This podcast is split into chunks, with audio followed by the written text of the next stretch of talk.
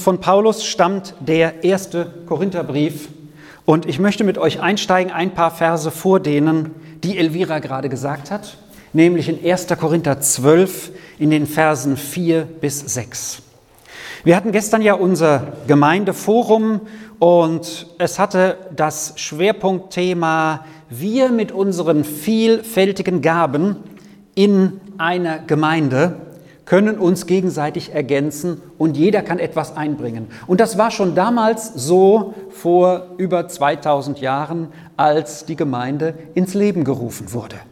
Und Paulus berichtet davon in dem Brief an die Korinther. Und wer diesen Brief kennt, der Brief an die Korinther, Korinth war damals eine Weltstadt, nicht die größte Stadt, aber es war eine, wo viel Durchzug war. Die, die war an einer, an einer Bucht, wo viele Schiffe ankamen, wo man dann mit, mit anderen Fuhrwerken weiterfuhr. Es war eine Verbindung zwischen Rom und der heutigen Türkei und noch weiter Richtung Asien rüber. Und äh, in Korinth war viel, viel, viel los. Da war viel Leben und Triebsamkeit. Und in dieser Stadt war diese Gemeinde.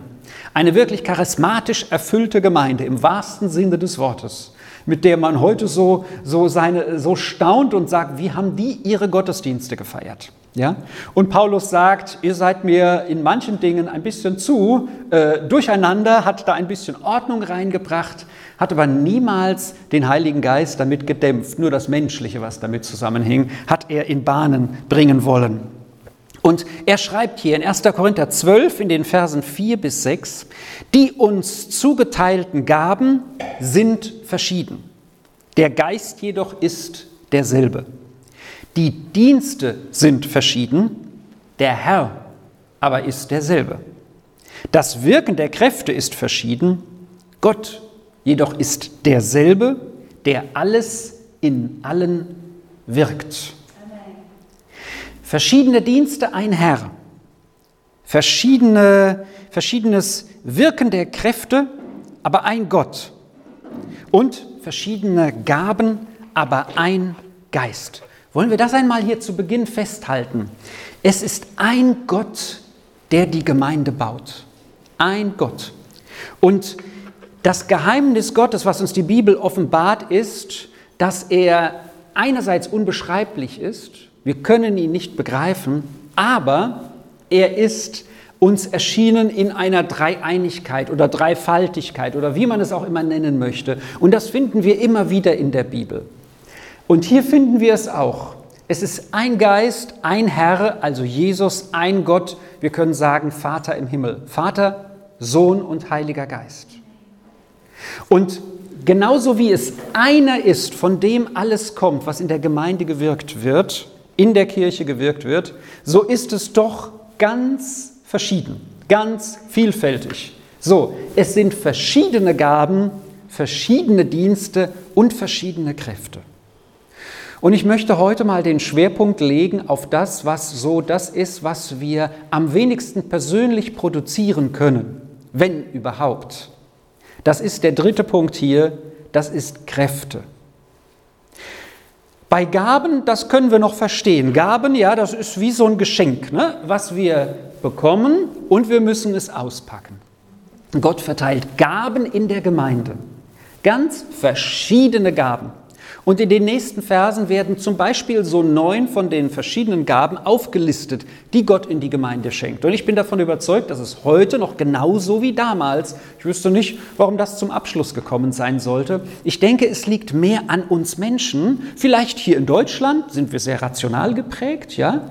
Aber ich denke, es gibt verschiedene Persönlichkeiten in verschiedenen Ländern, so dass wir häufig das mit den Gaben noch verstehen. Ja, das mit den Diensten sowieso, ne? wo wir was schaffen können, einen Dienst zu tun, etwas, wie, wie zum, hab mal die, die Schippe hier genommen zum Buddeln, ja?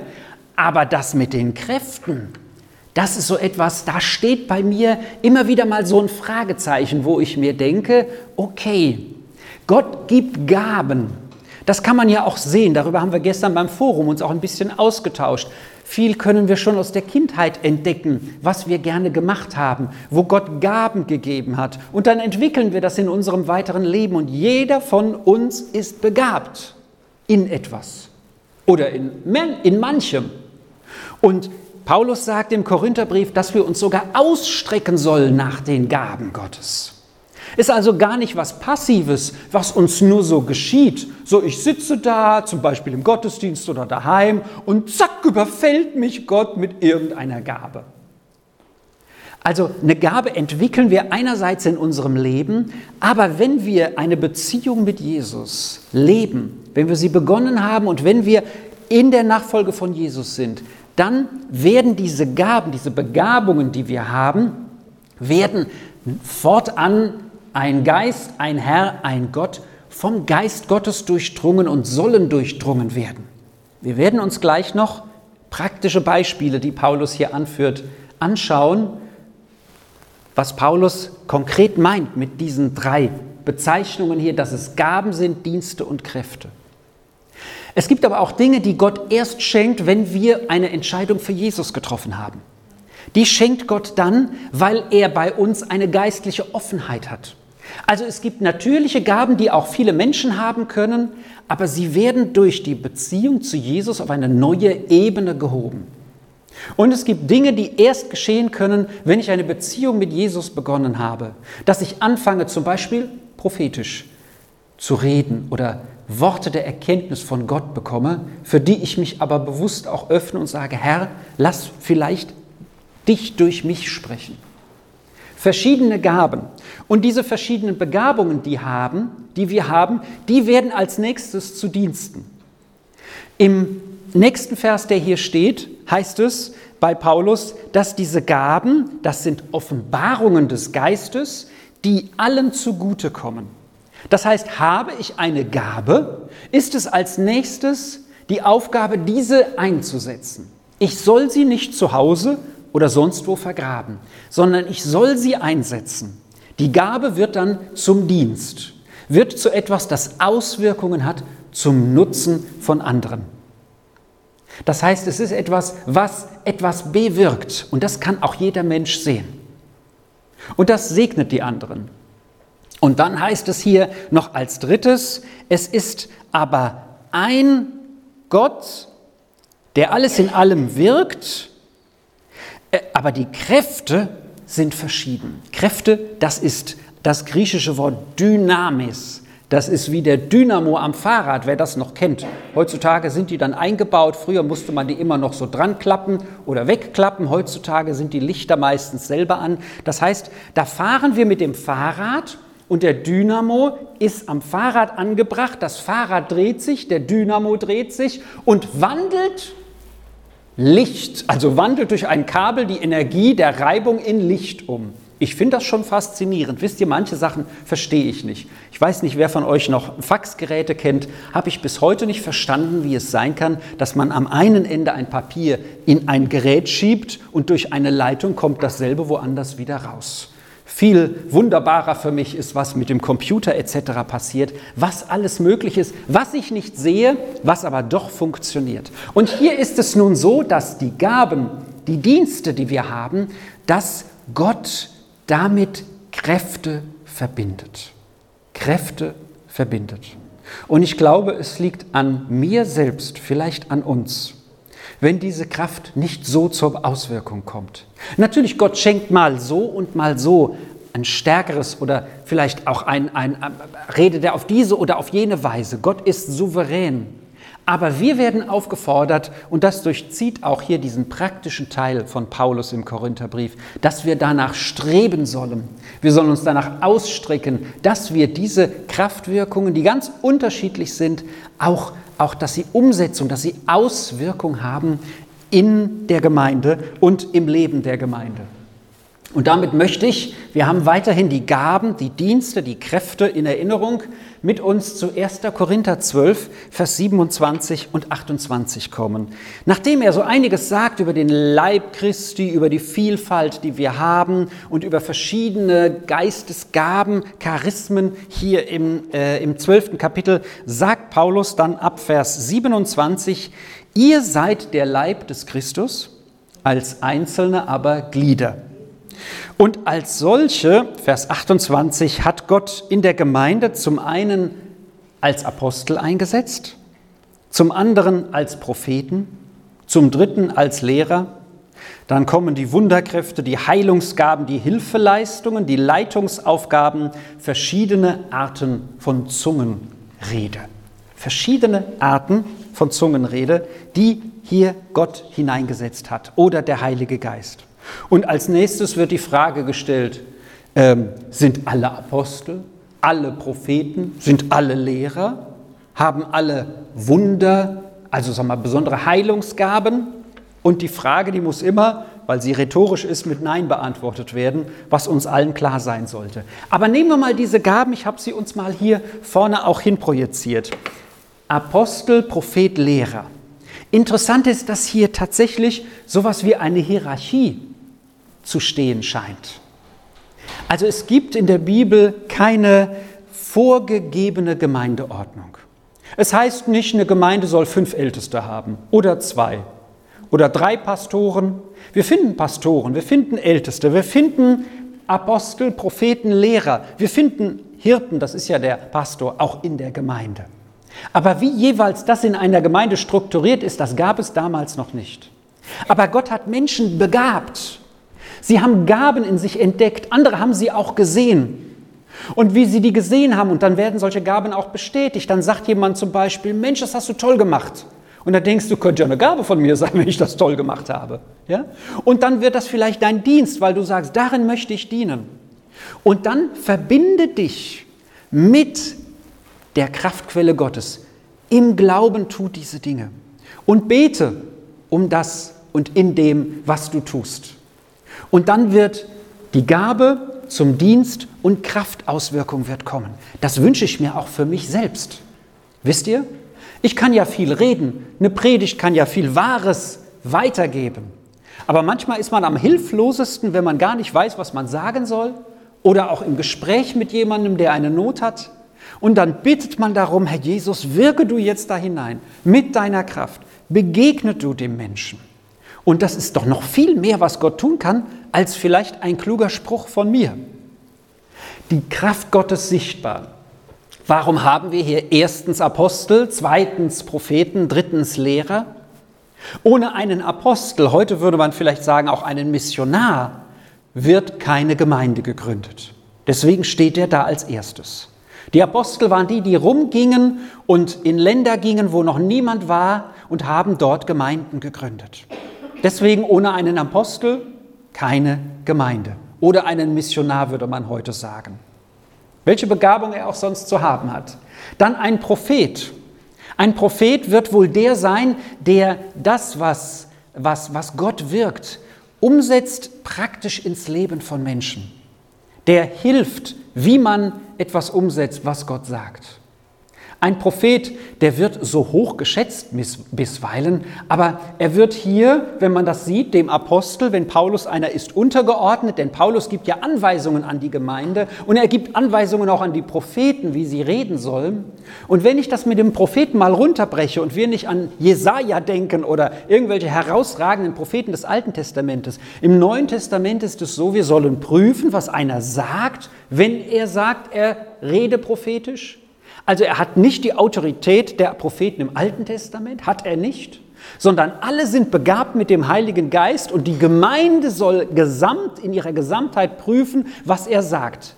Aber ich wünsche mir prophetisches Reden in diesem Sinne in die Gemeinde. Kurz vorher wird gesagt, Worte der Weisheit, Worte der Einsicht, wo jemand etwas sagt, zu, zu, zu mir äh, und, und, und, und, und hat plötzlich einen Blick auf etwas, den ich gar nicht hatte und ich spüre dann vielleicht sogar direkt, das ist der Geist Gottes, der ihm das gesagt hat, um mich ein Stück weiterzuführen. Propheten, die das Ganze umsetzen ins praktische Leben, die da helfen. Und Lehrer, Lehrer auch da genannt, die eine feste Basis in der Verkündigung geben dass wir auf der Gnade aufbauen. Paulus kämpft an anderen Stellen in der Bibel sehr damit, dass die Menschen, äh, dass die Menschen von der Gnade, also von dem Fundament abweichen, das Jesus ihnen gegeben hat, indem er am Kreuz für uns starb. Das ist die Basis. Eine Kraftwirkung kommt nicht zum, zur Auswirkung, wenn ich irgendetwas Spezielles tue, sondern aus meiner Beziehung zu Jesus und wenn ich ihm vertraue und ihm nachfolge und ihn frage, Herr Jesus, was als nächstes? Und dann haben wir hier fünf verschiedene Auswirkungen, die quasi auf der Basis von denen die Gemeinde gründen und die vielleicht einen prophetischen oder einen Lehrerdienst haben, die das Ganze dann weiter ausfüllen. Und diese Liste ist bestimmt nicht komplett, denn in der Bibel finden wir verschiedene Listen von Dingen, die in der Gemeinde sind. Mal ist das mehr dabei, mal jenes. Also du kannst diese Liste auch noch erweitern. Aber es ist doch interessant, was hier steht. Hier steht das, was durch einen Geist, einen Gott, einen Herrn gewirkt wird. Verschiedene Gaben, verschiedene Dienste, verschiedene Kräfte. Das kann sich Auswirkungen in Wunderkräften, Heilungsgaben, Hilfeleistungen, Leitungsaufgaben und Zungenrede. Diese fünf sind hier genannt. Und als Paulus im nächsten Vers sagt er dann noch, kann denn jeder auch diese Sprachen oder Zungenrede übersetzen? Ja? Hier ist mit der Zungenrede nicht das persönliche Sprachengebet gemeint zur persönlichen Auferbauung, sondern hier ist das gemeint, was prophetisch auch in die Gemeinde hineinspricht.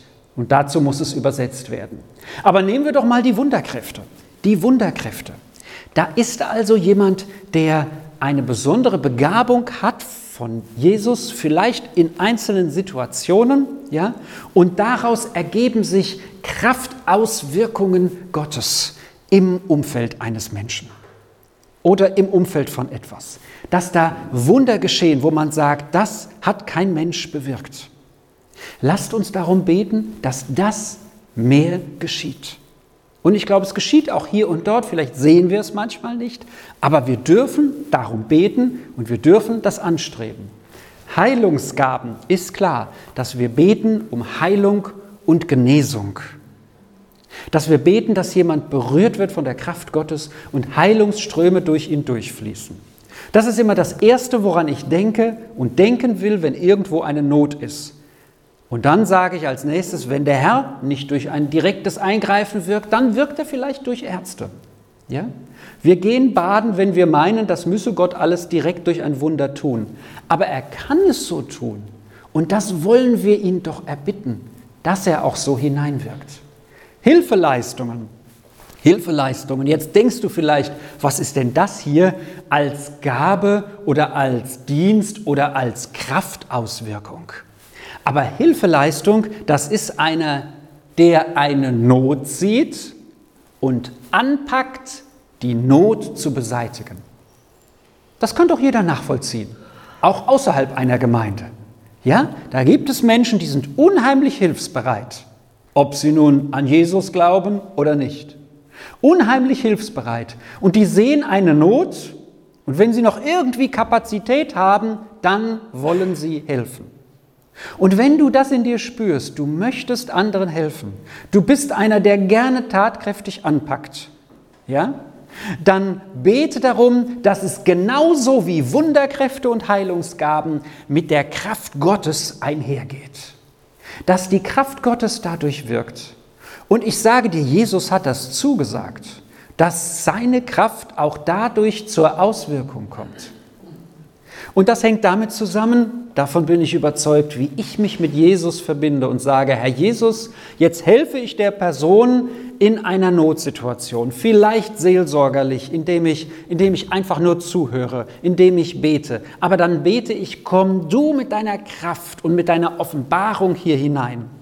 Oder ich helfe jemandem, der Not hat, die Lampe an die Decke anzubringen und bringe die, Decke, äh, die Lampe an die Decke an. Und dann darf ich das mit dem Gebet und soll ich das mit dem Gebet verbinden. Herr Jesus, sei du jetzt bei dem, was ich hier tue, mit deiner Kraft, mit deiner Offenbarung anwesend und wirke du, wer weiß, was er tun kann. Wisst ihr, das gefährlichste Gebet frühmorgens nach dem Aufstehen ist, Heiliger Geist, durchströme mich und wirke du durch mich am heutigen Tag. Lass die Menschen dich sehen dadurch. Gefährliches Gebet, weil du damit rechnen musst, dass Jesus darauf antwortet und durch dich wirkt. Wenn du einen bequemen Tag willst, bete das nicht.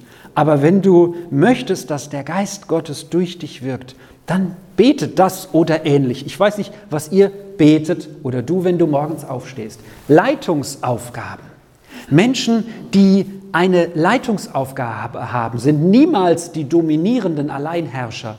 Sondern die haben eine Gabe von Gott bekommen, eine gewisse Übersicht zu haben, vielleicht auch zu koordinieren, vielleicht auch diplomatisch wo Konflikte zu schlichten. So, wisst ihr, das sind Menschen auch mit einer besonderen Gabe. Und die ist auch nicht einfach. Als ich auf der Bibelschule war, gab es noch zwei Abschlüsse damals. Es gab den Pastor und den Pastoralreferent oder Assistent. Ich weiß schon gar nicht mehr, wie der hieß.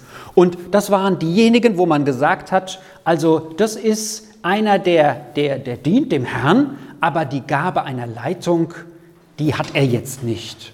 Ja?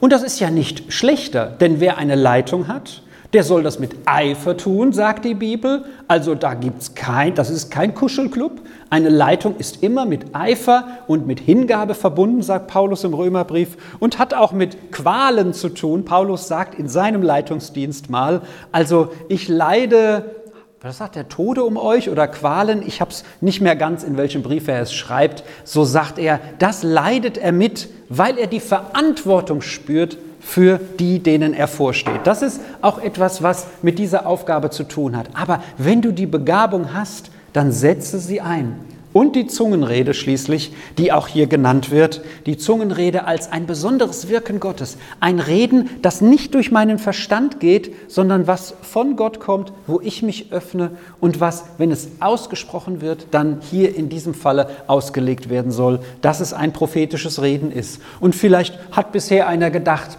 also Kraftwirkung geschieht nur bei Wunderkräften, Heilungsgaben und Zungenrede, aber die Hilfeleistungen, die ganz praktischen, diakonischen Dinge oder die Leitungsaufgaben sind genauso von der Kraft Gottes und sollen durch die Kraft Gottes gewirkt sein wie die anderen. Wisst ihr, und das brauchen wir. Das wünsche ich mir für jeden von uns, dass wir diese Offenheit und dieses die, die, dieses Erstreben des Wirkens Gottes in unserem Leben haben. Und dazu möchte ich jetzt noch einladen, dass wir uns dazu eine Zeit nehmen und auch du nach vorne kommst, bitte für unser Lobpreisteam. So, wir wollen gleich das Abendmahl feiern und beginnen dann mit einem Lied, das heißt, nur den Saum deines Gewandes einen Augenblick berühren. Diese Geschichte, von der dieses Lied handelt, ist die Geschichte einer Frau, die schon jahrelang einen Blutfluss hatte. Eine Krankheit, die damals nicht heilbar war. Sie ist zu vielen Ärzten gegangen, sagte die Bibel.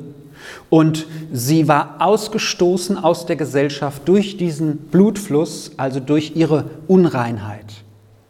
Und dann wagt sie sich, so sagt das diese Geschichte, wagt sie sich in eine Menge von Menschen, die um Jesus herum sind. Und keiner sieht sie. Sie ist da irgendwie verschleiert hingegangen, sodass keiner wahrnehmen kann, wer sie ist, denn man hätte sie sofort fortgestoßen, weil sie eine, eine, eine war, mit der man keine Berührung haben durfte. Und sie berührt nur den Saum des Gewandes. Das ist wahrscheinlich die Quaste gewesen. Das sind so, so Bommel mit so Fäden dran, die die gläubigen Juden, die Rabbiner oder die die Leitung hatten, an ihren Gewändern unten hatten. Wahrscheinlich hat sie nur diese Quaste, diesen, äh, diesen, diesen, diesen, diesen Saum berührt. Äh, die Bibel sagt an einer Stelle, dass, dass man die Quast nicht so groß machen soll, um zu zeigen, wie fromm man ist.